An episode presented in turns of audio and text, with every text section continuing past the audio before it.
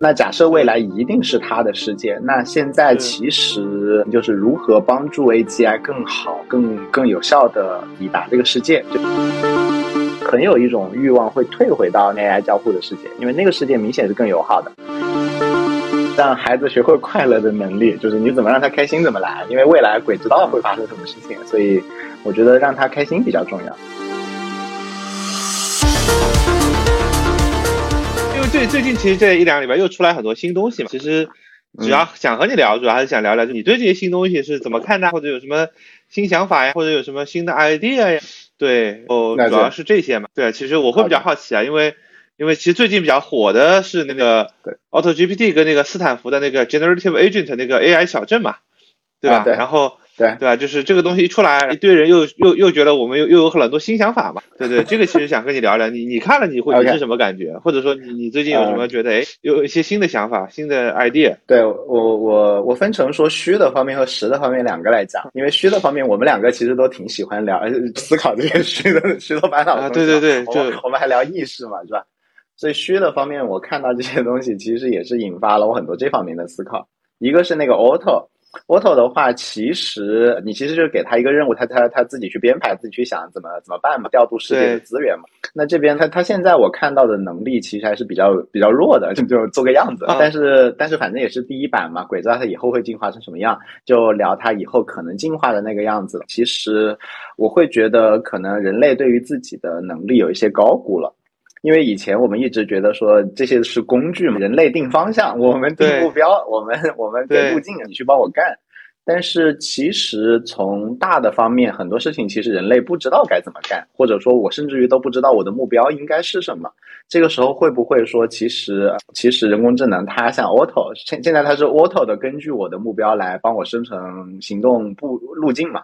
那甚至于未来，我觉得其实我的目标是不是它来生成？比如说什么样的生活对于我来说是好的，什么样的管理机制对我来说是好的？它现在其实是一步步往上清洗嘛，本来是个打杂的。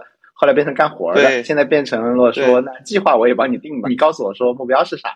但是那由目标往下的拆解子目标这件事情，就假设他能够帮我把我的目标做好，那我其实想着说，那我就会给他越来越抽象的目标。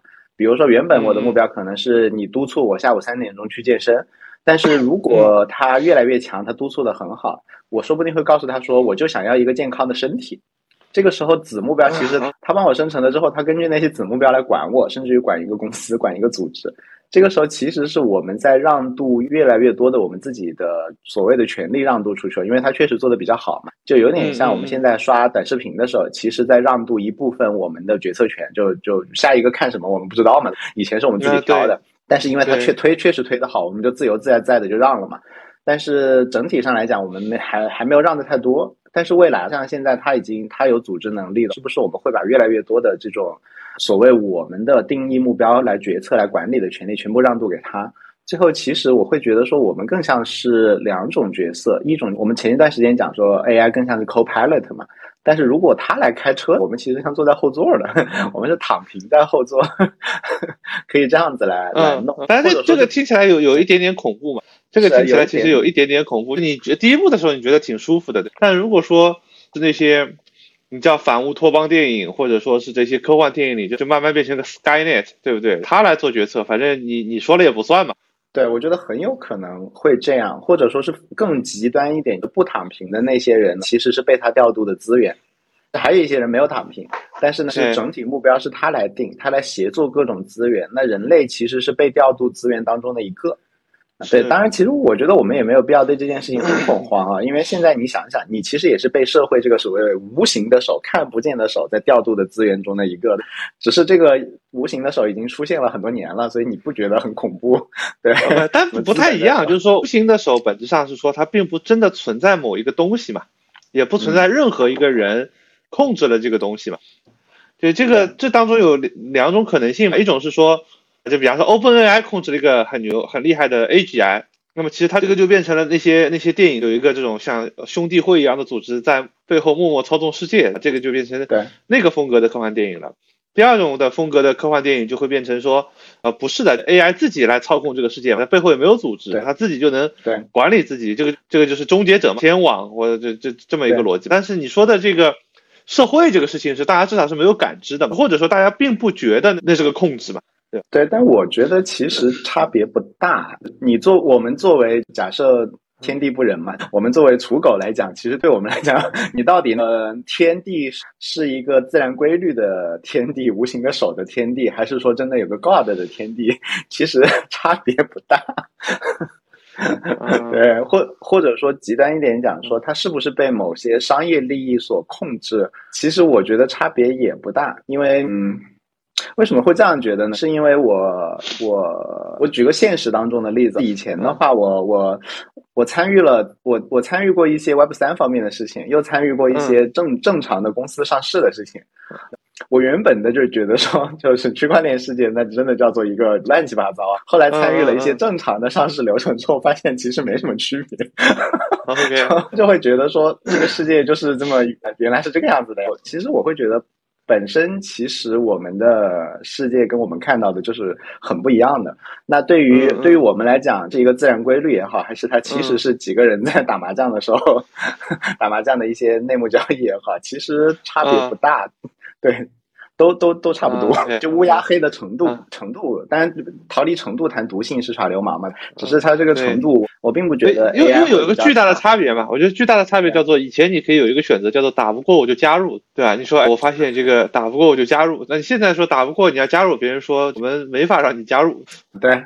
那你说你说的这个打不过没法加入，你是说没法加入 Open AI 还是没法加入？不，你没法变成个你你没法变成个 AGI 嘛？就你不能从碳基变硅基嘛，对吧？以前你说哎呀，我发现世界规律背后是有个兄弟会在操控的，那我想办法加入这个兄弟会，对吧？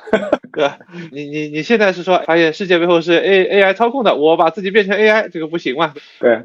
那我那我觉得反过来就是，其实，在大部分时候也是没有没有这个选择的。那当然，那当然，那那当然，那当然。所以，那当然，所以无无所谓。点刚好顺着你这个 AGI 的角度上来讲，有可能会换个想法。我们有的时候在找机会的时候，想的是我想做什么嘛，或者我发现哪里有机会，我要用这个科技嘛。如果反过来想，如果未来一定是 AGI 的世界。不管这个 AGI 它是好的，比如说把我们好好养起来，让我们去做艺术家，还是把我们灭掉，那假设未来一定是他的世界，那现在其实，如果顺应历史潮流的事情，就是如何帮助 AGI 更好、更更有效的抵达这个世界，就相当于降临派嘛，啊，加速主义者。对，这这个就是我昨天给你发那篇文章的核心逻辑。对我，我觉得很有道理啊，就有点像你你发我那篇文章，我觉得就是说，虽然 AGI 很不靠谱，但是人类更危险嘛。那我觉得就好像自动自动驾驶，虽然它只有 L R L 三的水平，你觉得自动驾驶会会撞死人？但是我更不相信我自己。我觉得我我开车，我真的生怕生怕碰到别人。我觉得我靠，那要碰到一次，我一辈子就毁了。那个那个心理很大，所以我觉得说，只要他开的比我好就可以了。他他不用不用不用比比什么好，所以我们现在担心 AGI。你那篇文章我觉得非常有道理，就是我们人类自己比 AGI 危险多了。你现在看这种，居然还有热热战争这种事情在眼皮底下发生，这什么鬼？对对，特别是在这个时间，我觉得特别应景，因为现在这个大环境下特别应景。你如果放五年前，大家不会这样觉得，大家会觉得那还是这个 AI 危险。就你看人类我们管理的多好，这个。对吧？世界是平的，全世界人民大团结，感觉就快要实现了。现在就是大家，鬼知道明天会发生什么事情。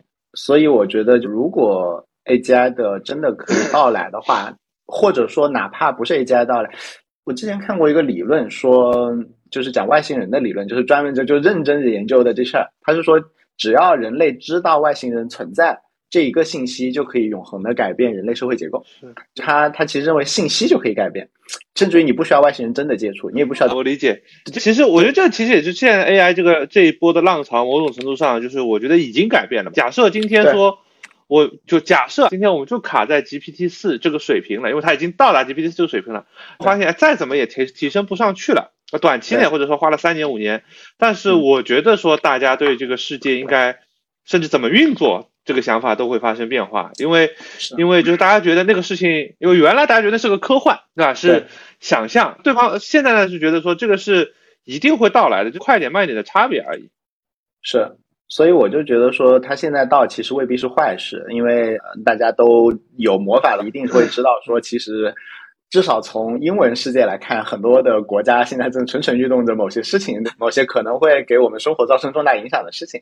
那如果是如果是这样的，有一件更大的事情发生，很有可能会让大家那些原本的，比如说抢地盘之类的小事情，会觉得好像就没有那么重要了。比如说现在发现外星人一架飞船不飞碟停在了每个首都的顶上之后的时候，各大各大国家政要一定会停下手中的那些乱七八糟的，比如说想抢人家一个村子，或者说想想把别人抢我们家珠宝抢回来这种事情，会暂时停一下，说我们先搞定这个飞碟。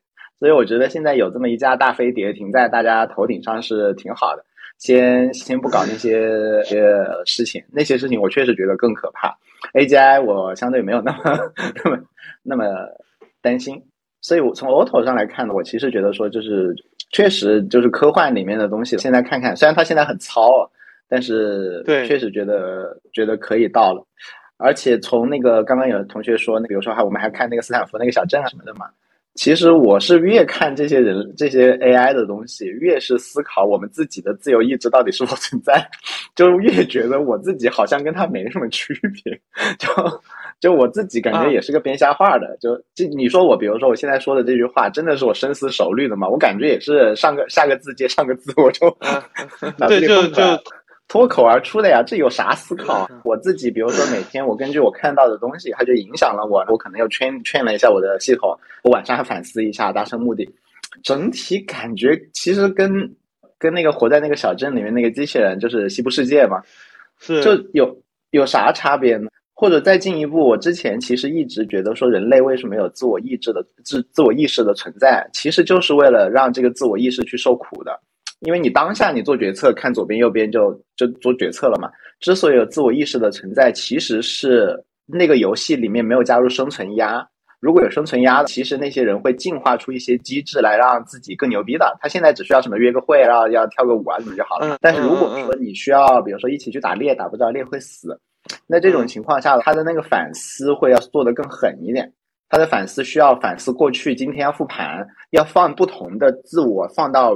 今天的那个场景，比如说那一下，如果我不用刀，我用剑会怎么样？那那一下我应该把那个人挡挡在前面，我会怎么样？他应该复盘，会模拟过去场景，以及他应该计划未来的时候，是把虚拟一个自自己放在明天，说明天我要在路路上挖个坑什么什么，他掉了，如果掉了他怎么样？如果没掉，我又第二步怎么样？他应该这样子把一个虚拟模拟搞一个模拟机在自己脑子里面，来模拟未来和模拟过去。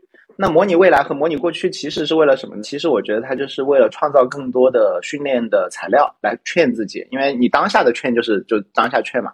但是当下劝的话，你没有竞争优势，大家都是公平竞争，有一部分应该是能够进化出模拟器。他会磨，他会他会用未来的痛苦和过去的痛苦，因为我们大家都是呃记打不记吃的嘛。他会用，比如说我昨天要是那样子就好了，要和明天哦这样子我就会掉坑，他就会想这种恐怖的未来的场景和昨天我要是不怎么干就怎么好了。我们我们我们的佛教里面讲那种苦，不就是用未来和过去来折磨自己嘛？但折磨自己的好处就是，其实我们给自己提供了很多。我们自己创造了非常多的 training material 来来来来呃来 fine tune 自己嘛。我们那个脑子其实在应对的，我们我们劝的就会比身边那个猴子多啊。那只猴子它只会用当下资料劝，我们还会用未来和过去我们幻想出来几个场景来劝。那这个时候我们就切实的感受到这个痛苦，我们的身体应该是没有办法判断的，这是一个我虚构的痛苦还是真实痛苦？因为他故意让你有痛苦，你才能够劝嘛，就有点像那个训练模型嘛，你应该什么奖励 reward 模型对吧？的这个 reward 模型，那那这样子，我的意识其实就是劝出来，就故意被造出来玩模拟器的，他就是故意通过痛苦来劝模型的。我现在越来越倾向于这个这个答案，因为我怎么看就觉得说我跟那个鬼有没有区别是吧？我 我越看人工智能，我也觉得我跟他没什么区别。不是不是讨论他有没有意识的问题，是讨论我有没有意识的问题。OK OK OK，你怎么看？你怎么看？你你是真的？我我是还是比较偏文学化的表达嘛？没有我只是觉得说，我只是觉得说，就是说。两个嘛，一个就是我觉得会有很多可以更好玩的东西出来了。我其实还是更更多的没有去想那些终极目标嘛。第二个是说更好玩的东西，我觉得就是那个斯坦福那个小镇，我觉得很典型。我觉得很多东西就是这样的，就你还是要给它做一个好看的图形界面是非常 是非常重要的。他就做了一个这么个界面。如果说他只有一堆 log，大家都不会觉得哎这东西牛逼。然后因为他做了一个图形界面，大家一下子就就这个。然后我是觉得说。对对对对，我就觉得可以做很多很有很好玩的东西出来。这个我其实更喜欢那个东西，Auto GPT 那个东西呢，我觉得其实没有那么好玩。它虽然你可以扔一堆东西进去，它巴拉巴拉巴拉，就是你试一下也知道，就其实扯的时候还是挺多的。说它其实就像你说的，它还有一个很粗糙的一个一个原原型吧，或者一个 idea。因为我觉得说过去几个月在看这些东西的过程当中，你就会发现。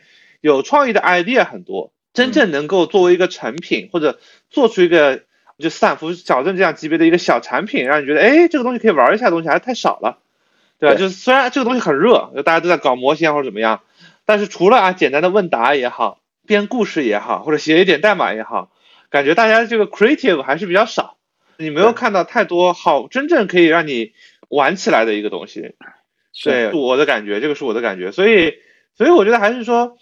说，我我我我我会觉得说后面这个我其实很期待，会不会有人做个开源版本的，拿一些什么 RPG Maker 啊之类的，背后连个 GPT 四啊，做个开源版本，这个社区会繁荣起来。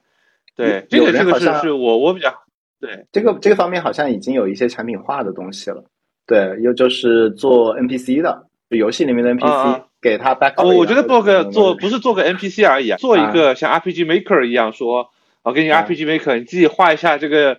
这个小镇长什么样子，或者这个地图长什么样子？这有些 character，你帮他做一些人设，对不对？然后这个是 action 真第二人生的那个东西吗？啊，对对对对对对，OK，这可以玩一下。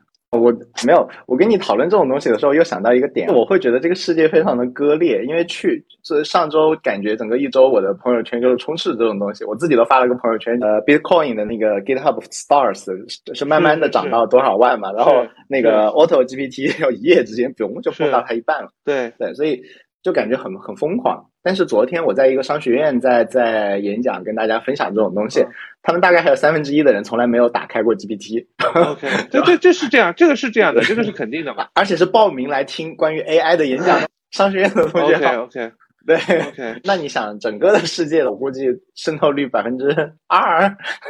那我觉得肯定，那整你如果说全球的话，我觉得百分之二左右嘛，就大家都觉得。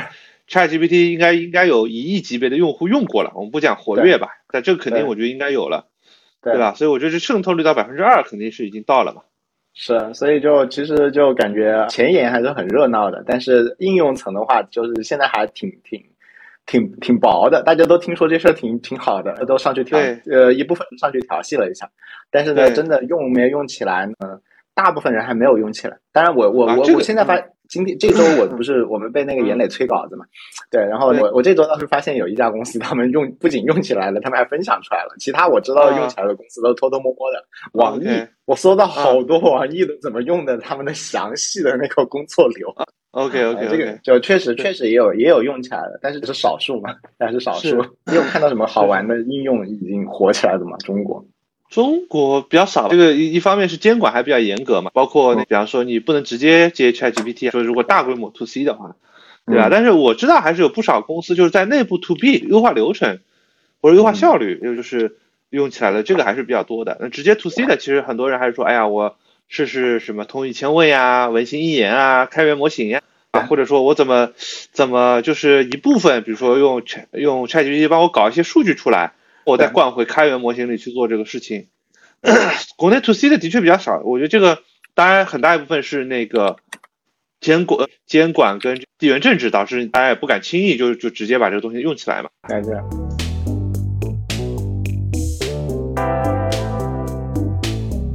哎，现在看你你我这两两天又看到一个新闻说有有那个模型出来，大概已经到三点五的水平，就是开源的。没有没有没有。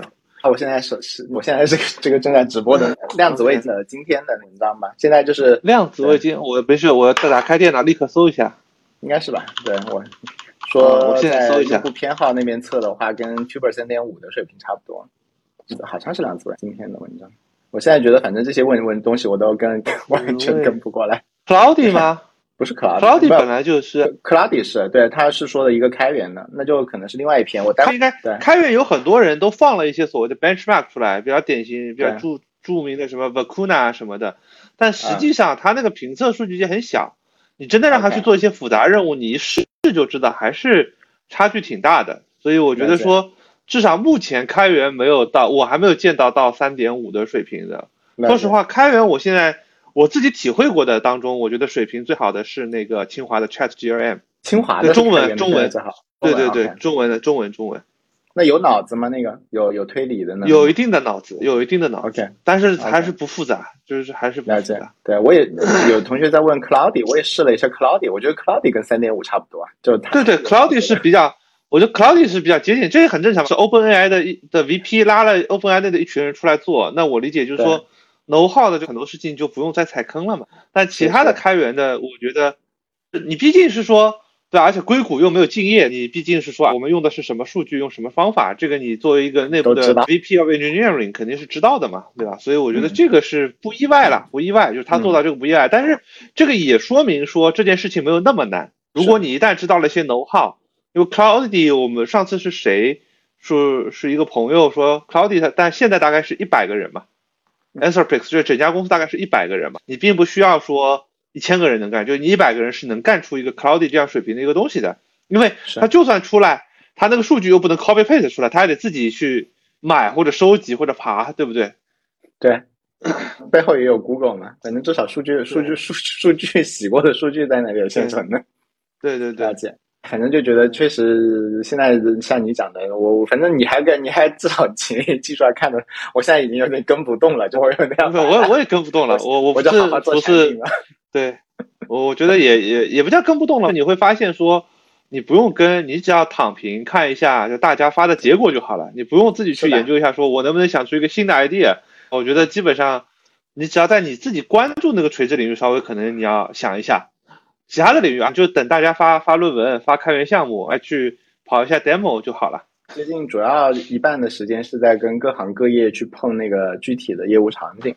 但比较现在的所有的的设计都会比较急功近利一点，三个月之内一定要赚到钱，因为觉得这东西完全没必了呀。这个东西最多最最多三个月就就或者说，其实本质上我觉得三个星期就应该有一堆的类似的东西出来，不管你做什么，如果它好用，对对对，然后就觉得那那三个月你还不能赚赚钱，那这事儿就不要不用不用干了。所以每一每一件事情都觉得好薄。我觉得不完全是啊，因为。我觉得是说，是有很多东西大家还根本没有摸出来。就比方说，就大家都觉得要做个人助理，就算假设假设就在中国，对也好，美国也好，GPT 四的 API 给你敞开用。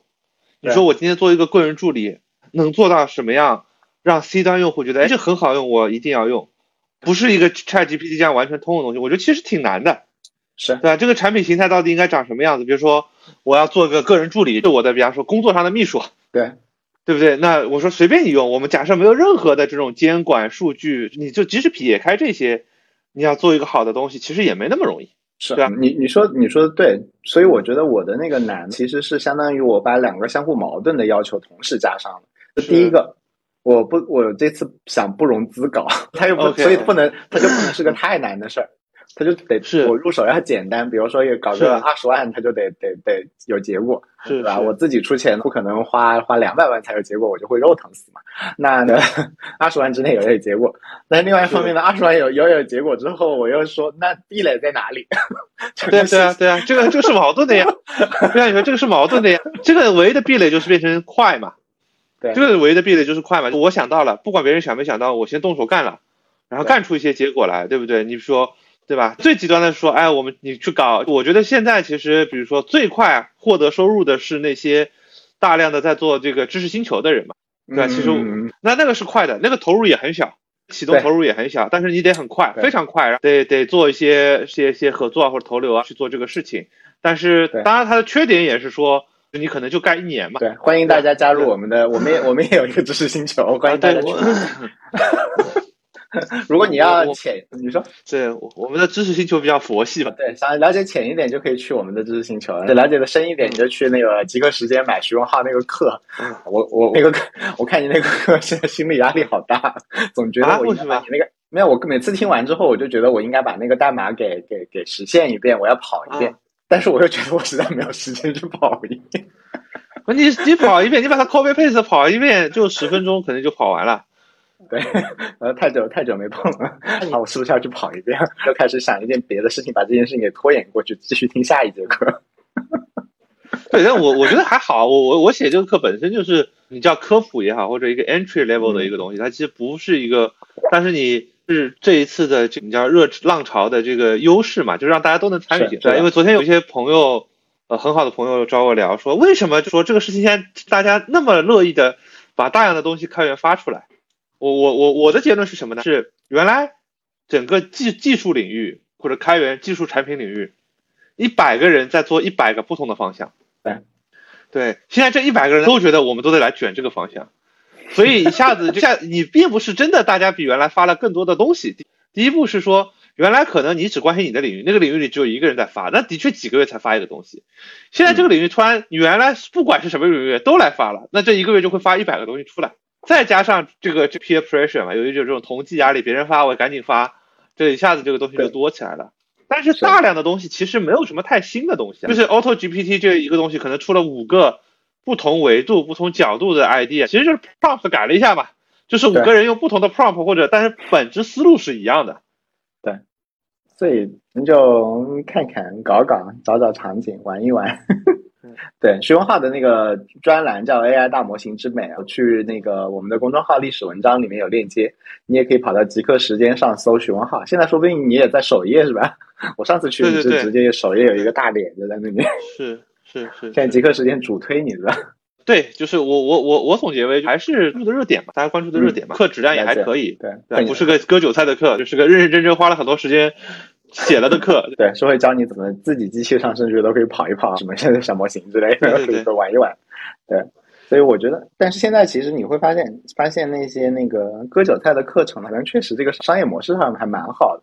我们纯粹讲商业的，我现在觉得做门课其实是一个非常好的方法。是啊，是啊，因为因为我认同，所以我觉得这我们对，我觉得割韭菜是个打引号的，毕竟人家是第一个是自愿的嘛。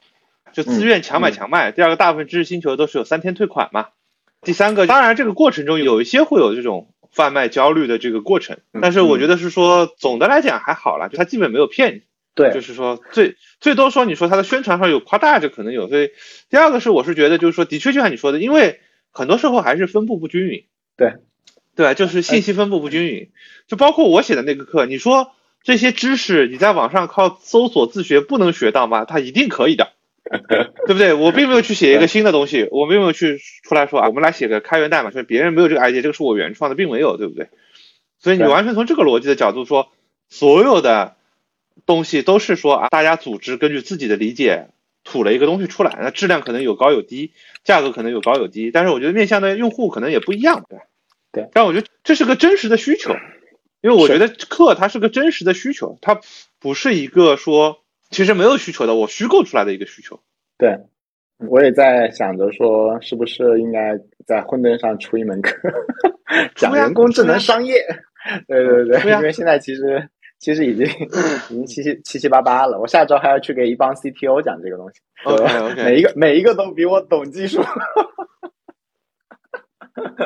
对，都是都是大厂高管。OK OK OK，所以可以可以聊一聊。我觉得这一波这个课程方面，哪怕是那些可能其实不是很专业的课程，呃，我觉得其实好像比之前的那些知识付费好像也要更靠谱一点。但是不是因为老师更靠谱了，是因为这个东西更靠谱了。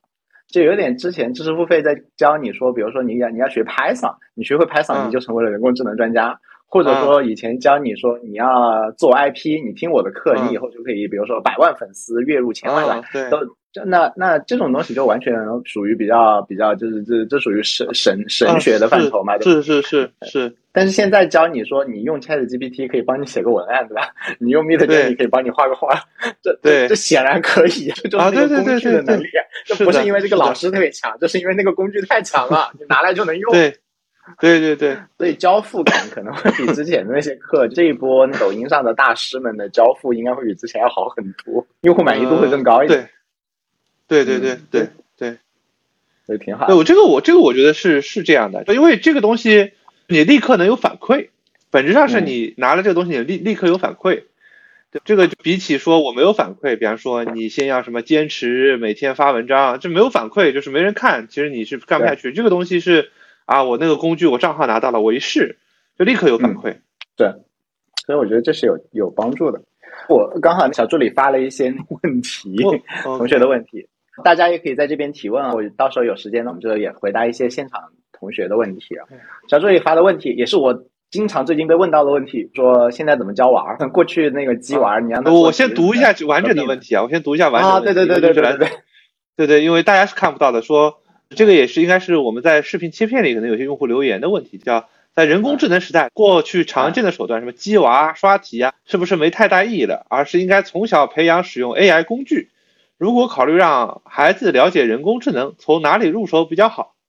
我那我先抛砖引玉啊。第一个，我觉得最重要的其实不是让他学会 AI 工具，因为鬼知道 AI 工具未来会变成啥样的。我觉得最重要是第一个，让他尽可能的快乐。对，让孩子学会快乐的能力，就是你怎么让他开心怎么来，因为未来鬼知道会发生什么事情，所以我觉得让他开心比较重要。以前我们会觉得你可以牺牲掉小时候的开心，让他比如说学会一技之长，这样子对未来更好，是吧？但现在你学的一技之长，很有可能不管你学的是哪一技，大概率未来都会都不一定有不一定管用嘛，或者说小概率就有一定概率会它会不管用，所以现在就那个技能的肯定是在贬值，但是他开不开心这件事情，他。其实一直价值在这里嘛。如果过过去你觉得某一种技能的价值在这里，开心在这里，那现在这个它有一定的概率会贬值到这里。所以开，但是开心不变。那你如果就是能够让他童年更开心一点，以及你多夸夸他，让他对自己感受好一点，他未来更开心一点，这事儿是目前我觉得最重要的一个能力。千万，而且千万不要让他把自己的开心和自己的价值感建立在自己的能力之上。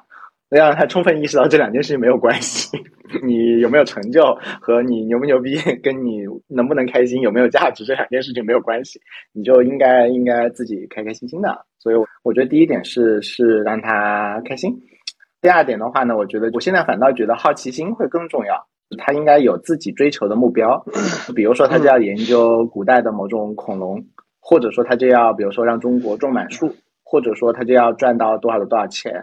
我现在觉得目标比以前更重要，因为你如果有了一个比自己更大的目标，如果他是自私的说你要给自己买一百套房子，或者说他是无私的要帮中国什么边疆种多少棵树，你有了这个之后，其实你会把自己当做一个资源往里面投，那市场上出现很多资源，你也不会觉得很焦虑，你只会觉得我又可以帮我更近我的目标了，都是好事儿。那。所以你有目标，有自己真心发自内心的，不是为了攀比，因为攀比你就会就就很很糟嘛。那那你有了自己内心的一个生长出来的目标，比如说去研究研究霸王龙的牙齿，那这个时候有了任何的 AI 工具对你来说都是帮助，而且你也不会去计较说它替代了我多少，你因为它也是帮你干你自己想干的那件事儿嘛。所以我就要去呵护说小朋友的他他们喜欢的那个东西，教他说你应该如何去组织资源来帮助你达成这个目标。使命可能你自己也是你自己被调动的一个资源，那 AI 也是可被调动的一个资源。怎么样调度所有的资源去实现一件事情？这件事情是根据你定义的，不是根据社会去定义的。因为根据社会去定义，你就会跑到那个社会的大赛道里面去跟别人卷嘛，而且你很有可能会跟 AI 卷，那大概率卷不过 AI 的。但是如果你是去把别人去根据所谓 internal drive 去去定目标的话，那是你想要的东西，然后 AI 跟你就是一条线的，然后你定的那个目标也不是为了跟别人卷，这个时候我觉得你对被 AI 冲击就会稍微小一点，所以我会觉得第一个是让自己开心，第二个呢就是要更加呵护他的好奇心，把他养大，让他这辈子就冲着他自己感兴趣那个方向方向去组织资源去去去去搞事儿。然后第三个呢，我觉得就是如果真的要了解人工智能，看他好奇哪个方面。比如说他喜欢画画，你就丢给他什么 Scribble Diffusion 啊什么的，让他开始玩起来吧。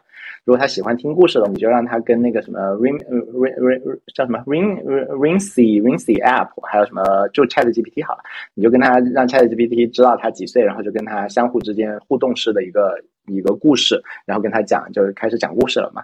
他喜欢拍视频的话，你就讲引用一些国外的那种先进快的 AI 的视频编辑软件，就直接开始用起来了嘛。他喜欢捏小人啊什么的，就做虚拟人就开始做起来了嘛。我觉得就不一定要去看哪个东西了，因为这种东西就我们刚刚也聊，就每周都有新的，对吧？感觉卷不过，就就你跟不动的。呃，其实还是还是去看他感兴趣哪个方面，就告诉他说这个方面还有这个东西可以玩，还有那个东西可以玩，他也挺开心的，你也挺开心的，是吧？就顺着顺着 顺着那个河流的方向走，不要去改道，因为现在鬼知道改到哪个方向是对的，不不一定，开心就好，顺着那个方向给你一点东西就挺好的。对，我比较佛，我没有没有没有，我我觉得还是我觉得不同的可能，反正我觉得每个人的因为家庭的生活环境啊什么都不太一样，大家能给的选择也都不一样，所以我觉得第一个是这样的，你得想明白，本来鸡娃刷题这个事情，你是为了选拔，对不对？你看你现在问任鑫老师，他大学里学的什么微积分，他肯定已经完全不记得，对对不对？甚至就所以所以鸡娃刷题的很多事情本来是为了选拔嘛，就是。那你就得想一想，就是说你要不要参与选拔的这个竞争，其实是根据你的生活环境不一样。你你可能对任性老师来说，觉得他觉得他的娃没有必要再去参参与这样的这个选拔。但你说，哎，我可能家庭条件稍微稍微可能呃稍微差一点。我举个例子，就是经济条件稍微差一点，那你可能说，哎，我还希望娃以后日子过得好一点，我还要参与这个选拔，有一些机会。那这那你要不要积嘛？就自己决策了。但我我我，但我回过头来讲，这这我是是认同任鑫老师那个观点的，就你最后还是要找到内驱力，因为你找不到内驱力呢，你找到内驱力呢，你干这个事情你肯定是身心都是比较轻松的，而且也有可能很赚钱。大家现在都比比较讲究赚钱，那我这样讲就，你找到内驱力的事情，其实你干起来也还比较轻松的，但也比较赚钱。你找不到内驱力呢，一直很被动的就被人推着走呢，有可能你干得很累还不赚钱。对，这这个我觉得是是挺重要的。那。了解人工智能，我觉得就你为什么要娃娃为什么要了解人工智能？娃不需要了解人工智能，对不对？就娃，大家不要对？你该记的部分该去去参与选拔，你不得不参与就就不得不参与。你人工智能早两年了解，晚两年了解，你早两年了解这些东西也没啥用。你过十年，假设你娃现在十岁，等你娃二十二上大学毕业了，那人工智能跟现在人工智能估计都不是一回事儿了，对，没有必要了解，就就跟。你你现在微积分有用，当然还是有用的，但是，对吧？就你说，但是你这样想吧，你说你两千年博士毕业学了机器学习，你之前学的所有的关于生机器学习的所有 knowledge，在今天基本上你一个新的博士生说我要学这个东西，他可能只花俩礼拜就把你花五年博士学的东西过一遍，因为这当中大部分今天东西都没有用了。对吧？你你想，两千年这深度神经网络都不是什么主流嘛，虽然他可能会用一个 chapter 提一下神经网络这个东西，对不对？其中其他的就是数学原理有用，其他的大部分东西你今天就可能就一两礼拜给你们过一遍就结束了，对所以对娃娃不需要了解人工智能，你让娃了解，你想让他了解什么就了解什么，反正等娃长大了，这些东西都没啥用，这都已经过时了，都已经过时了。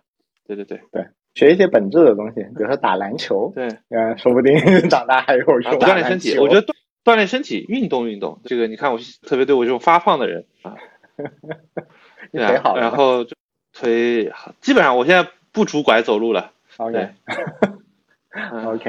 好运动。好，那我们下一题，对，还是我我来提问吧。我觉得你会叫理性 vs 感性。这个问题是有朋友是不是说有很多人会说是不是人工智能在感性需求上的钱更好赚？因为他们觉得除了提效的改变、提升效率之外，是不是像什么情感需求啊？因为比如 character AI 很火嘛，比如说我这种孤独感啊，对不对？因为现代社会其实大家都比较孤独的嘛，不像就是大家都是在一个办公室里，在一个那个格子间里，回到家里就是一个出租屋或者一个小房间，这邻居也基本上不太打交道的。是不是情感需求？是不是围绕情感需求更容易去赚钱？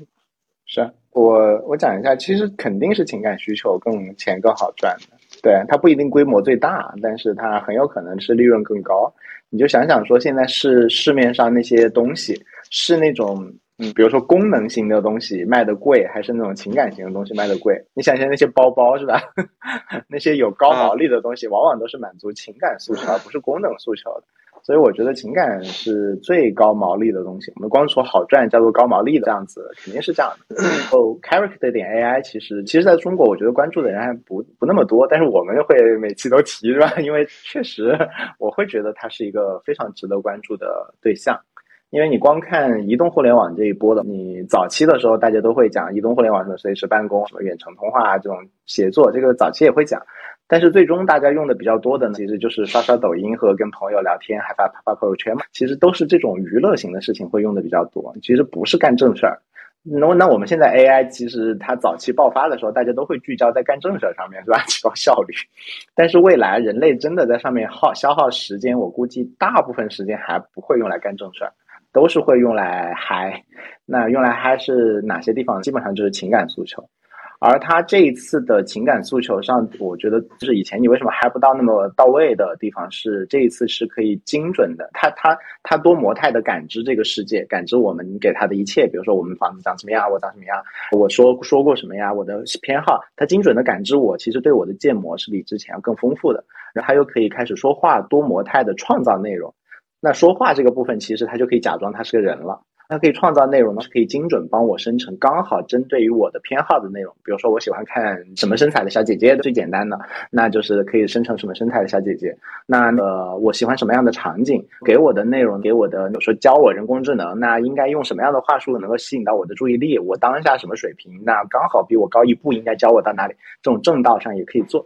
那那那整体上来讲，我就会觉得说，这边其实他会成为。世界上最了解我的人，而且每句话讲到我心坎上的人，这其实有可能会是一个最大的市场，因为这就是所有人类都共同需要的精神鸦片嘛。甚至于，如果他对我的了解足够深，以及他的生成是足够强了之后，我会觉得说，其实人类会很可怕，很就就就人类之间的交互，我就会觉得特别的不好。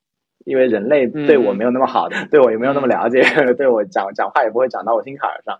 这个时候，其实我会反过来觉得说，如果我生活在这样一个世界里面，比如五年后的世界，我会很很有一种欲望，会退回到 AI 交互的世界，因为那个世界明显是更友好的，明显是更对的。那那那，所以我会就反过来想，我会觉得那个市场是更大的。它对于人类好不好不知道，但是我觉得一定是那个市场，就有点像现在的小朋友。很多小朋友也不谈恋爱，但是他会追星。然后还有一些小朋友，他不是谈恋爱不谈恋爱，他他追的星甚至于都不是个真人，因为真人还有可能塌房嘛，对吧？对对对，他追追是追个虚拟偶像是吧？哪怕 Character 点 AI 上面最火的那个几个里面不是有三个原神的雷电将军？你还是很潮的，我都不认识。不，我们家娃已经到了沉迷原神的年龄了。OK，我都不认识，所以我会觉得说，这这可能是最大的一块的一个需求。满足的是情感，满足的是关系，是连接。这这个时候，人类是为了这些事情是可以可以付出无限的代价。就就而且这就就有点像是有一些公司，比如说他们是帮帮女生做情感挽回的，而这些公司的那个售售价是可以卖到类似于让那些客户倾家荡产，有很多人都是愿意的。但是你说，比如说比如说摄像头要好一点画质，大家会理性的计算这到底值多少钱。但是，一份感情值多少钱这件事情就很难讲了。他现在其实，因为他有了有了一定的，不管他有没有心智，或者有没有智慧，或者有有没有人性，他至少很快就可以让你感觉他有。那这个时候，其实这方面他其实可以创造的那价值市场空间会非常的大，当然也非常吓人。对，反正我的感觉确实就是感性的这块利润会更高。我的感觉是两个啊。第一个是我觉得钱都不好赚，什么呢？因为现在这轮 AI 的巨大的共识，大家都觉得这东西厉害的吧？这东西好用，这东西有价值，那其实就开始不好赚钱了。对对，我觉得这是因为现在汇聚了巨大的共识，所以第二个呢是说，我觉得短期内是感性的需求钱更好赚。这个是因为我我觉得前两天是看谁讲的，我觉得他说就是说，他说为什么就是说，这个 AI 能不能真的被用起来让大家好用，取决于在这件事情上的容错率。对吧？就容错率越高，那么 AI 就越好用。今天感性的这个事情，他来跟你谈做一些这种聊天啊、娱乐，它本身这件事情的容错率就比较高。其实他就算说错了，只要不是跟你瞎喷都没有关系。你今天让他去发个火箭，对不对？那你必须就是不能出错。所以，那今天的 AI 虽然已经很厉害了，但是还没到那个程度。所以呢，你说，那你想用它来发火箭赚钱这件事情就变得很难，因为你最终难度还是要那个火箭不出错。而不是说 AI 在中间能够提升多少效率，但是如果在情感的领域，包括一些这种创意的领域，就现在画画嘛，因为为什么说同样在互联网行业，设计师感觉受的冲击比程序员还是要大一些？就客观来讲还是要大一些，是因为程序你你还是要完全精确，不能错，甚至是各种边角条件可能出个 bug 都会有影响。但是画画这个事情你不太需要完全精确。对，这个是我觉得我们我们自己都想不进去。对对对，所以我觉得是它不是感是而是感性需求，它现在比较做到，而且 C 端的用户体验还不错。越是理性的，那 C 端的体验出岔子的可能性越大。是是，对对，我觉得可能是是我我是从这个角度看看看这件事情的。是的，就比如说你让他帮你发散一下思维，这事儿他根本就错不了。但是如果你让他帮你做人生决定，这这做错了，你就会把他是是是，是的，所以是的，感性一点挺好。对，好，好，我们来聊问题啊。第三个问题我觉得很有意思。刚才其实我们聊就是教育孩子，说说说现在有很多爸爸妈妈现在也开始。在这种家庭群开始转发 AI 相关的新闻了嘛？终于这个人群已经开始下沉了。对说那怎么跟爸爸妈妈，特别是老年人去解释什么是 ChatGPT，对不对？AI 来了之后，这个这个应该是怎么样，对不对？啊，这个是个好问题啊。我们家的家庭群好像还没被渗透到，但我觉得要快了。OK，我我我们家庭群还没有。对，然后我爸妈是我告诉他们说有有这么件事儿的，他们最关注的事情就是因为他们我前一段时间不是特别的躺平嘛。然后他们就非常开心，就觉得说哇，你不要太辛苦了，躺平挺好的。最近我就说哇，这个东西很很棒，我又打算做点事情。他们的第一反应就是你又要开始干什么了？你你就在家带带娃不也挺好？就就生怕我去做点什么事情，因为一做事情就会，他们从父母的角度其实就是危险嘛，就就丢个土嘛，他们就觉得说你那个太辛苦了，对，所以我我跟他们讲的就是这个东西机会，哎，还是挺有机会的，也不会很辛苦，有人工智能帮忙，对，所以好像也不太需要跟他们解释呀，没有什么解释的地方，你就跟他们讲这事儿，就人工智能，大家看电影都看了那么多了，就说，哎，对对对，电影里面那个东西要来了，他们就会被吓一跳，对对，你怎么解释？对。因为我没有姐，我就就我我爸妈其实跟你一样，我觉得他们到了这个年龄阶段了，我觉得已经不是比如说六十岁刚退休，我我我猜我父母应该跟你差不多的嘛，都将近要七十了嘛，我觉得本来心态就有很大的变化，就他们也不太关心这个事情，他们就关心几个事情嘛，第一个事情啊，你也不要搞自己作业，经常我半夜发朋友圈。我不要整天熬夜，早点睡觉。第二个是说，哎，你那个专栏卖的怎么样了呀？我要不要什么在朋友圈转发一下？我说不用，不用，不用，不用。不要 说说，但是呃，我我觉得向他们解释就解释就好了，这个东西大概是怎么样，甚至带他们体验一下。如果你有账号，我觉得都都没有问题。但我觉得像我们父母可能都快七十了，这就退休了嘛，对，而是让他们出去，呃，能能有机会出去走走，干点自己想干的就好了。我觉得没有必要去去，因为 A G I 对他们来讲，我觉得应该是影响最小的一波人，对吧？对，其实是影响最小的一波人，因为对他们来讲，呃，他们大部分你到七十了，你也不可能出来说我还工作啊什么，你就领退休金嘛，就是就是你家条件好一点的自己有存款，条件差一点的父母呃子女补贴一下或者怎么样。我觉得他们不需要再关注，他不需要，他关心你跟他聊，那你就跟他聊，告诉他是是个什么东西。他们不关心，你也不用特地跟他讲，因为对他来讲，这个和他的生活没有不会有太大的影响，对，不会有太大的影响，对，就多让他用用，对，就装到电脑上，带到他面前，让他可以玩一下。感兴趣的话，就留在他电脑上或者 Pad 上，让他玩一下；不感兴趣的话，就多带他出去旅行，多玩一玩。他也对，但是他们也不不用我，我父母他有电脑，他也不用啊，他最多拿一个 iPad 看看电视剧。对我爸妈也是这样。对，都一样。对啊，对啊，拿个手机刷刷短视频，拿个 iPad 看看电视，他也不会去用电，拿个电脑去搜什么看，都不会啊。对我爸妈会比较关心你们五一的时候会不会把孙子带回来陪我两天。这种这种纯人工智能，比对他们来说比较有吸引力。带个带个宝宝。对对对对，对是吧？你周末回来吃饭吗？对，还是人和人之间的交互是不是？还是仍然有价值的，大家也不用天天那么焦虑。对啊。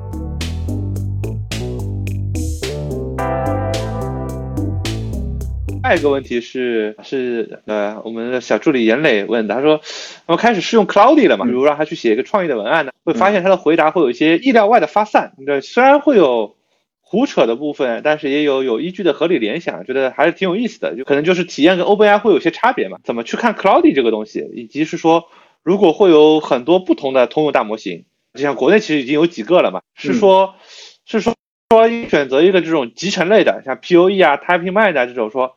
啊，我自己切换用，啊，对吧？还是说那个说，因为还会有很多历史聊天记录嘛，你要不要去测各种不同的，用插件类的去做一些记录去联动啊？这个，嗯，一个是我觉得比较核心的是怎么看 Cloudy 嘛，或者说你自己体验 Cloudy 大概是怎么样，怎么看这个东西？第二个是说有多个大模型的情况下你会怎么用？我觉得本质上是这样两个问题。了解。你一边在问的时候，我一边发现说我那个录音没录上，就这样吧。没关系，没关系。我们是个佛系的组织，我们都不能叫组织，就是佛系的两个人，就就是就是就是就聊聊天嘛，大家放松，放松啊，对对对，没事没事，对。然后那个 Cloudy 我自己试下来觉得挺好用的，但是我基本上还是用 GPT 四啊。如果分两层，个人呢，其实就是你碰到问题了就都试一下呗，看谁能帮你解决问题呗。就比如说早两天我太太晚上突然在十一点五十三分说她要交一个什么自我鉴定，当时 GPT 还挂了。然后我们就找到了 Poi，Poi 上面居然是能用的，然后让让 Sage 帮他写了一个，觉得不好，但是那个呃 Poi 点 com 不是每天可以用一次 GPT 四嘛，就把要求发给他，出来的一字不用改就可以发，他写的太好了，真的是，所以如果有像呃 Poe 点 com 这种集集成型的，你就可以每个发一下是吧？看看哎效哪个效果好用哪个，所以。如果从个人角度，我就是哪个效果好用哪个。那么现在默认先调 GPT 四，因为它大概率是效果最好的，所以这是个人。从我们现在做产品的角度，其实还是看省钱。先用 G P，我们先用 G P T 四看，说这个在逻辑上，比如说帮人家去去出出 I P 文案的，我先用 G P T 四让让，比如说那个那个那个严磊小朋友做 prompt engineering，然后去把它调调调调调调到如果合适的话，那就证明逻辑上这事儿可行，然后就尽量看看能不能不用 G P T 四，用用用用便宜的模型，能不能实现类似的效果。如果发现可以，那就尽量的往往便宜的方向切。因为你只要说场景明确，你的方法明确，路径明确了，其实理论上来讲，不需要那么好的模型，也是可以把它的一个单一场景给磨出来的嘛。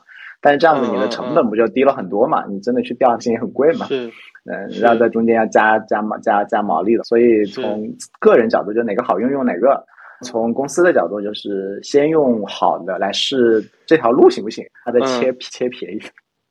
对我我的。Cloudy 很少用啊，虽然什么 Slack 里啊各种这些都加了，POE 也会上。我也在 Slack 里用。日常用我，呃，日常用我肯定是用 GPT 四比较多，甚至是说，虽然我测过一些 Cloudy 的，我觉得这个其实倒过来说明了这先发优势还是挺明显的。你因为 Cloudy 跟 GPT 四试下来的差距也许并不大，但是因为先发优势的原因，就是你很难说我一定要切回去用那。对，除非它的优势。第二个是说，对，第二个是说。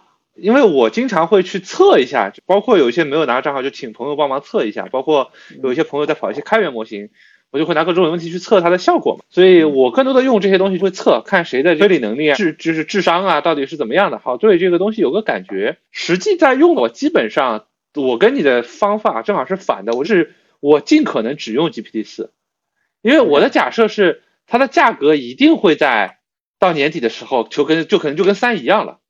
所以你投入所有的基于四去优化三的这个事情，除非你今天有一个产品在线上，而且流量已经非常大了，不然大概率是划不来的。你说的对，但是另外一个原因是我我现在没有 GPT 四的那个 API 账号。我给你一个，上次不是说给你一个吗？对对对，但是我要商用嘛，我你给我玩，我当然可以随便拿来玩，那个商用就感觉有点有点有点不太好。哦，商用你你可以算一试一下，你跑一天看看有多少 cost 嘛？哎。我觉得有很多人，就我我觉得大家不要本末倒置啊。有很多是说我研究了很多，我怎么一个很好的 prompt 或者拆成不同步骤，所以我这个情况下我用三点五的成本就能做四，这个当然是有价值的。但是如果说到年底四的价格是一样的，你投入的所有的研究这个的时间是浪费掉的。你说的对，马上改，我觉得有道理。对，这个是 这个是我的感觉，就除非你今天已经有个 app 上线，量很大，那的确因为成本的原因，起量，不然我觉得这个成本起量之前。不考虑成本，你你说的是对的，对，应该你去研究那个的人力成本其实是挺挺贵的，你你多花一天时间，这个成本你可能那个机器机器的成本就都回来了。是是是，起量之后再说，起量之前不考虑单单成本的问题，这个是是一下子想傻掉。对，你说的对。对，最后是个小感想，叫少一点人工智能焦虑，更关注个人和当下。说最后一周生了个小病，隔三差五跑医院，严磊同学好好休息，强制躺着休息。看着窗外的蓝天白云和早春的树木，放松了对人工智能的一些关注，感觉其实也不用那么人工智能焦虑，错过不了什么的。就是这种东西，你看他每天发新闻很热闹，其实你过两周不看，其实也 区别不大。这两周的事情都浓缩掉了。对我自己，像比如说平时群啊什么的，我都不看嘛，就就碎片化信息，我基本上都不看。因为我要不然我怎么有时间带娃，怎么有时间看漫画是？对，挺好的。对我最近也在调自己。对对，我我昨天刚说了嘛，就是说从积雪到躺平。对，我其实过去一段时间是比较积雪的，就经常熬夜，因为又要写稿，还要看各种资料，而且一度尝试说，我称之为说每个链路我都要看，模型训练东西我要看，新的产品思路我要看，这个 NLP 的我要看，这个视觉的我也要看一下，对吧？在第一个月的时候，你觉得资料还比较少，你觉得扛得住，第二个月就觉得已经身体不行，睡睡眠不足，像第三个月我就算了，对吧？我觉得可能就要在比现在出手快慢要重要，是因为。因为如果大家觉得是个巨大的共识，这个是个很牛逼的东西，它会改变整个时代，那肯定也不是一天两天，因为物理世界的限制还是很多的。你这个东西再厉害，人人都想说我所有东西都用，你显卡都造不过来。对，那物理限制的，所以它一定还是会有个，就算再快，也有个三年五年的过程。那你三年五年来讲，你就不可能靠熬夜搞定嘛？对。不要熬夜，身体才是革命的本钱，其他事情不重要，就 身体最重要。所以，我我我我比我也是，所以我现在业务场景多去研究一下，真正，而且我现在找的合作方都是尽可能离科技远一点的，这样子的就传导到他们这里来会慢一慢一点，就没那么着急。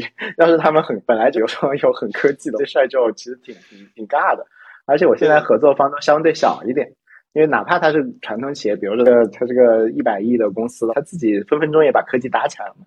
那你合作一些小一点的，也就相对就就就就就就摸场景的时候，你就会比较从容一点，因为没那么着急。反正 他们自己做更慢，对，从场景里面做。技术上的话，怎么前沿的东西了，我觉得基本上已经已经已经半放弃了。心里面的底气就来自于说，不是有中华几位好室友吗？你们在研究，到时候前沿的东西总归能问到的，自己就跟不上就不用跟了，就这样吧。我觉得更多的是好奇心嘛，就是说你总觉得这么个牛逼的东西，它是怎么搞出来的？你总得想要知道一下，是吧？对，对我我也会忍不住，还是会把它收藏起来。对对，啊，我觉得是是要稍微减少一点焦虑。我觉得也不叫焦虑，呃，就一段时间你会觉得是个。重大的机会，所以觉得自己拼一拼，是不是能抢占先机？这个是有，我觉得有一定道理。比如我那个课，我觉得就因为我早比较早关注这个事情，所以你发出来了之后，其实，在一定的特定的细分市场，其实因为别人很难说比造一个比你好很多的东西，他也许能做一个比你更好的，但如果比你很难比你好很多，他其实就进入市场是比较难的嘛，对不对？所以有些东西需要先机。比如说你你今天想在混沌搞一个课。那我觉得你应该早点搞，要卷一点，早点搞出来，就是坑占住了，就说混沌不可能说出个跟你的内容一样的课，对吧？再找个其他人就没有意义嘛，对不对？对。但是，我觉得有些事情可能是说这不是在自己核心赛道上的事情，卷也其实没啥用。你早俩礼拜知道的，其实你也就是知道了而已，就多了一些谈资，多了一些谈资，其实对你对你做决策也好，或者产生竞争优势也好，或者其实没有太大帮助了。虽然多谈资可能你也挺开心的，但是睡眠不足的时候就放弃掉了。是的，所以还是吆喝的事情可以考虑急一点，研究的部分那些新闻类的东西可以稍微缓一缓，那那种不变的东西看看，就一年之后说不定还有用的东西可以看看。就这周的追的话追不上也不用太焦虑，反正说不定一个月后这事儿就不重要了。对，我觉得或者说一个月后会有一个更完善的、更体系化的这个东西出来。你只要看那个就好了，你只要看那个的总总结，因为很多东西都是它当中有不断的发展。你不是专门研究这个方向的人，去看这个东西，你只要看到它到某一个点，它到了有一定的里程碑，你关注那个里程碑就好了。你需要花的时间肯定少很多嘛。是是，这可以这样搞一搞。好的，哎，是不是问题问完了？评论区有没有有没有问完了？评论区有没有问题？可以那个两个活人在这边可以提前面有两个问题。上面说的学英语的用的是不是 Speak？应该上周我们讲的就是 Speak 吧？就 OpenAI 投自己投的一家公司嘛。说说 Speak，不要说啥呀？这个对，其实用过，但是我也没有用过，所以就瞎说了吧，就不瞎说了吧。对对，不瞎说了吧。所以你可以去查一下 Speak，或者你哎不对，你你去 New Bing 里面问问他 S 呃 Speak 怎么办？对。GPT 五什么时候可以推出？这事儿应该问三毛子们。我们俩 说了不算。对，我们不知道啊，我们不知道。对，对，他第一个我们不知道。对，自己出来讲的是说 GPT 五还没有训练好。对，但是所有的小道消息都是说他们训练好了。不，这是我觉得有很多笑，有很多梗嘛。第一个梗是说，Sam Altman 澄清说，我们现在没有正在训练 GPT 五。下面有个人梗是说，Breaking News，GPT 五已经训练完成。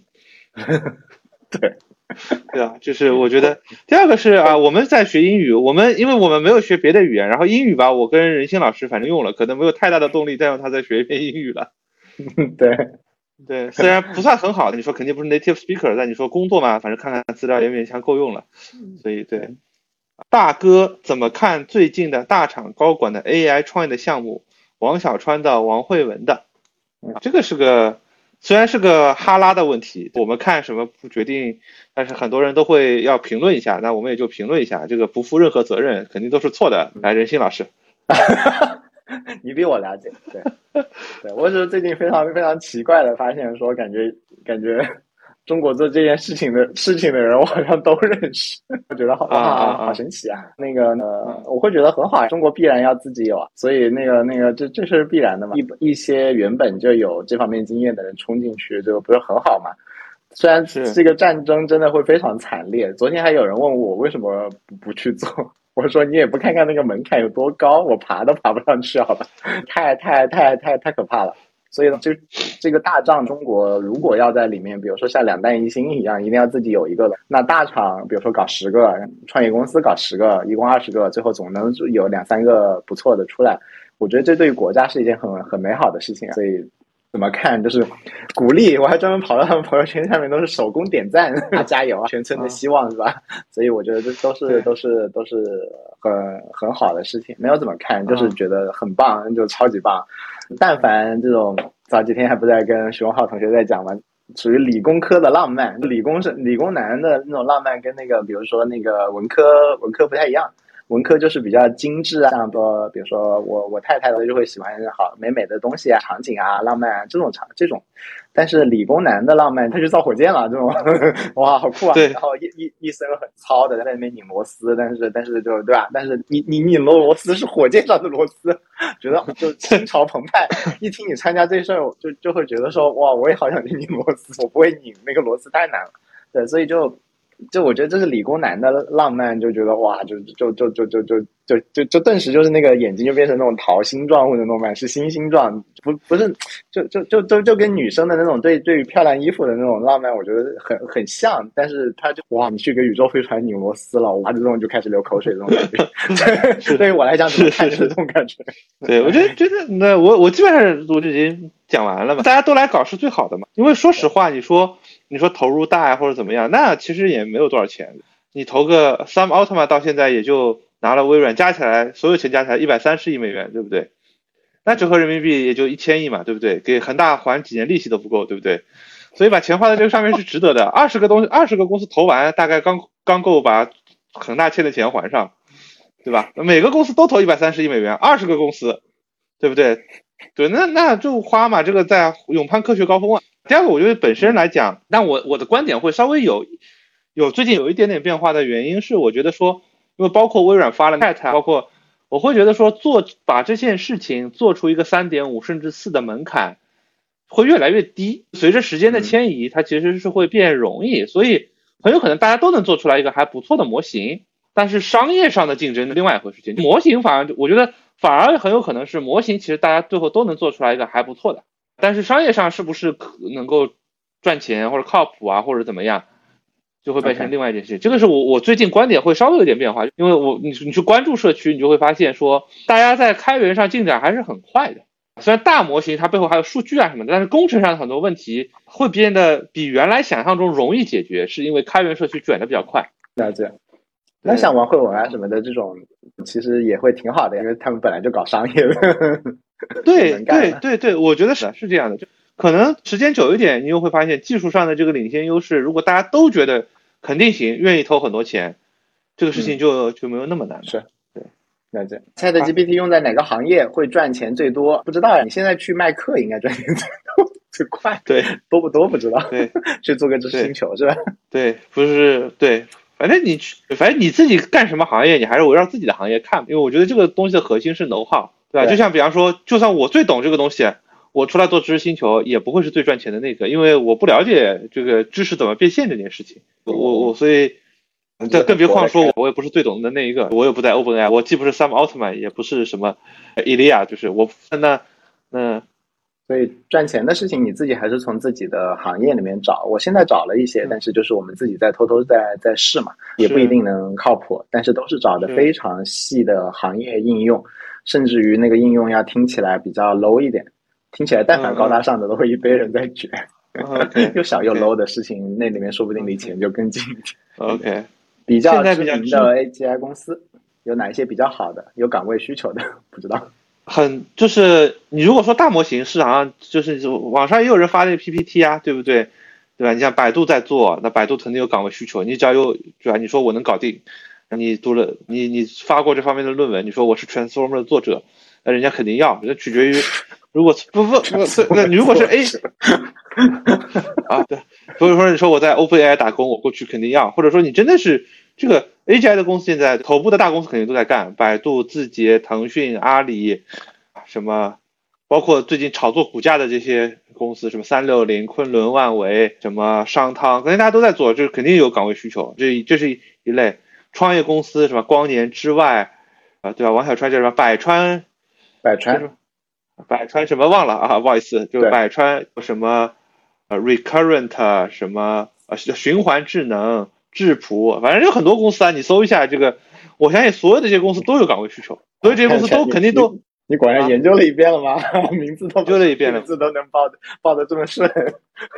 那研肯定研究过一遍了嘛？研究过一遍市场上，而且基本上可能再过一两个月，反正就就只有这些团队会出来做大模型了。再往后再想做，我觉得会难嘛。市场上因为投资人可能都出手了，就。真的会投很多家的投资人也比较少，对吧？因为这个事情你还是得投钱才能做的，你不是说说我们自给自足，这个肯定是做不起来的嘛。对，所以这些公司肯定都有岗位需求，所以还会有很多 startup 也有这种感觉，我专门做图图片生成啊，做什么，肯定有很多公司。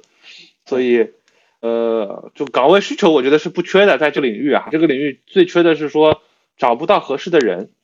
对吧？我现在一天一天都要接好几个朋友来找上门找我做咨询，对吧？你我也不是什么专，算算不不不，这就没有我没有时间。你真的能花在这个事情上做做的时间还是有限嘛？对吧？但是我觉得这个之前的规则就是随随每每多一张订单，我就把单价涨个百分之二十，每多一张订单就涨个百分之二十，直到大家不找我，控制我 花在这上面的时间变少。OK OK OK OK。对，所以，但是，但是我我是觉得，说至少这个市场目前是需求远大于供给，焦虑远大于产品的，就是真正能把做一个产品，你不要说做多好，你就说我就把我们自己公司的智能客服给改了，这个事情其实没多难，但是真的动手把这个事情做了的人还是很少的，是。我我讲一下，就刚刚讲到 transformer 的，那就可能有点吓人了。但是我知道有一些更小的，其实也是在开源领域，他们做点东西就已经有人上门找他们。就比如说做那个 ContraNet 的那个那个人，他不是还在读书吗？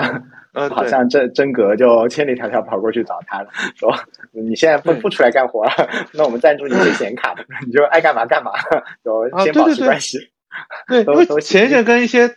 投资人朋友聊天，他们说他们感觉要换一个身份，要把自己从投资人换成是 builder，说我们自己做个产品先内部，不然出去找人聊天都约不上，因为 VC 大家现在都已经没空见了，现在是个供需不平衡的市场，特别是在硅谷啊，国内还不太一样，国内因为美元基金啊、中美之间关系的这个原因，其实资本市场没有那么火热，但你跑到硅谷去说你真的做了一些厉害一点的产品，那昨天就很典型的嘛，那个 Rewind 点 AI。他们就是说，我们没有时间来见你们投资人，所以我们录了个视频，公开放在网上。你们想投就投，不想投也不要找我们聊天。对，，Rewind 那个真的也是好扯的一个产品，牛逼，好了不起，对，挺好。所以，所以你知道牛逼的话，你刚好是这个是赛场上，其实还是有蛮多蛮多对需求。不管你说我要干去一线干活，还是说我这要自己出来做个产品去募资。还是需求是其实是很，就对创业者的需求，对产品的需求，甚至你说一个公司说我们内部你要找个人来帮忙帮我做一些改造落地的这个需求是很旺盛的，这个是感觉是很久没有遇到过这种这种这种阶段的感觉了。但是，所以我就呃大家不用去焦虑啊，说你反正我极端一点讲，你把应用搞搞是搞的搞得很熟练。完全知道你完全不懂模型，你就说哎这些什么 API 都搞得很熟，各种应用场景、各种 prompt 玩得很熟，你说你去帮一个公司做落地，也也有人愿意出钱，这个是绝对是没有问题的。对，在那个中直线之前，好像还有两个问题，你说？OK，对，有两个问题。第一个问题是 AI 能取代软件工程师吗？这个其实我们聊过很多次啊，部分取代吧。什么叫取代？取代是说以后没有软件工程师了，都是 AI 写程序，我觉得一时半会儿到不了。第二个是我们刚才其实也聊过，说对精确性要求高，你也不可能完全把软件工程师取代掉，但它提肯定极大的提升效率，这个会导致说短期内会有很多的人效会提升，导致很多需求会减少。你不用 AI 了，你像因为市场不增长，你看这个这个 Twitter 裁了百分之八十的人，Twitter 不照样运行吗？今年各大互联网公司其实还是裁了不少人的，所以是这个会有对就业市场会有冲击。对，最后一个问题你来回答呗。所以大家赛道不同，他们搞大公司，你们走更细分的场域或者 ANI 吗？ANI 是什么意思？ANI 是什么东西？不知道。那个没有，但大家刚刚提问是在讲王慧文他们吧？不是我们，我我啊，他我理解这个是这个是问你嘛？就是我理解是因为你刚才讲了，就你在试一些细分场景。没有没有，场景。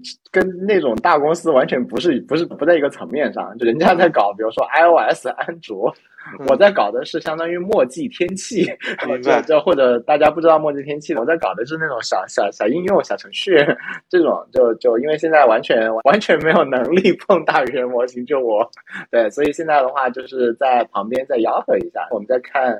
细分场景里面，比如说能不能帮你写个稿子啊？能不能帮你，比如说做一个产品文案啊？能不能帮你做一个，比如说呃出张海报快一点？就就就都是这种非常非常非常落地的的场景。大语言模型对于普通的创业团队的根本根本就就不可能嘛？对啊，你如果要做大语言模型呢，就就比如说跟他们能比的，那你至少就是。五五千万美金起步嘛，两亿美金在 pipeline 里面嘛，这样子才才才才才才才才才敢敢开始这事儿嘛。那我们现在就打算用自己的小钱开始试试了，做的都是应用。所以大家也像徐文浩讲的，你这就算一点都不懂，其实你只要能够做一点应用，很有可能也是一波机会。你的行业里面，对的，能够用它减少百分之二十的人力，或者说能够出百分之两百的效果。或者说能够那让本来需要很多人来做的一些事情可以规模化一键生成，比如说一万个什么东西，这这这机会其实非常多，只是我们现在正在正在正在正在摸的过程当中。所以我是我我现在属于在看应用的机会，模型层完全不看。嗯，你你要不要说一下？对我就是啊我觉得第一个是模型的门槛会不断下降，这个事情是这样的。第二个是说。我觉得最后大家还是要落地嘛。你做了模型层，你最后还是要落地，就是说有你适合你的应用场景，因为你最后要商业化变现嘛。你要这样想，OpenAI 它都得做个 ChatGPT，才能实际上火爆起来，才看到对吧？它之前卖 API 其实也是亏烧钱的一个业务。它今天做 ChatGPT 面做了一个面向 C 端的应用，它甚至有可能今年今年可能会有比较高的收入，对吧？所以，我我觉得是说，即使你是做模型层。你多少还得想想这个模型，你纯做个 API，我觉得会会被卷死的嘛？会有开源，会有大大公司，或者你你只有 API，只有一个纯技术能力，其实在市场上也不好过。我觉得最终也不好过。短期内可能这个最好的出路就是收购嘛，就我做了个很牛逼的模型，我卖身给某一个大公司，就就结束了。对。还是 那做应用，或者你要做模型的话，也要考虑应用，否则的话你数据都收不上来，早期没人用啊。我有 GPT 四，为什么要接你呢？对我有文心一言，那就看一定你在某个领域还是得有差异化的一个东西，要不然就是你自己得有应用层。对对对，就是我觉得还是是就你说移动互联网一样的，真正去做手机赚钱的公司有几家，做 OS 级别赚钱的有几家，那其实最值钱的反而是应用公司嘛。当然，应用公司其实越往后做，它那个应用其实做的越来越细嘛，它各个角度都抠的很细，它可能对底层也很了解，甚至像字节还买了那个锤子嘛。当然，它最后没有出手机，所以我觉得大家对大部分人来讲，我觉得大家都多想想应用吧。我觉得应用空间还是很大的。你想每周其实都会有一些新脑洞出来。对，太神奇了，这是一个。很有意思的时代，不管最后比如说人工智能发展怎么样啊，什么意识啊这种大话题，但是至少我会觉得最近半年比之前的三五年整个世界要好玩一些。你说最后能不能赚到钱又不一定，但至少这段时间很好玩。